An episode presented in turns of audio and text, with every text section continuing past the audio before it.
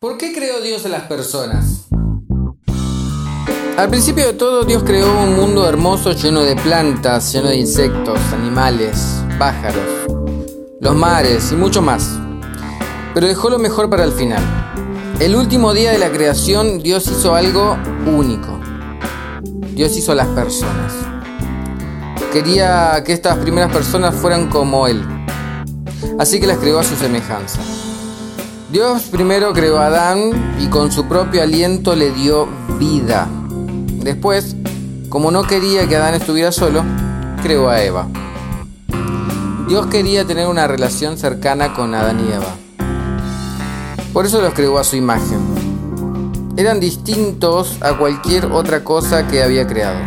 Podían pensar, tenían emociones y podían hablar con Dios y adorarlo.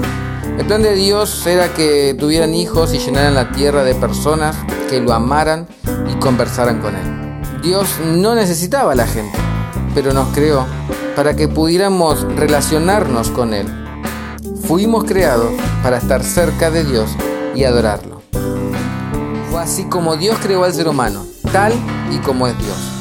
Lo creó a su semejanza. Creó al hombre y a la mujer.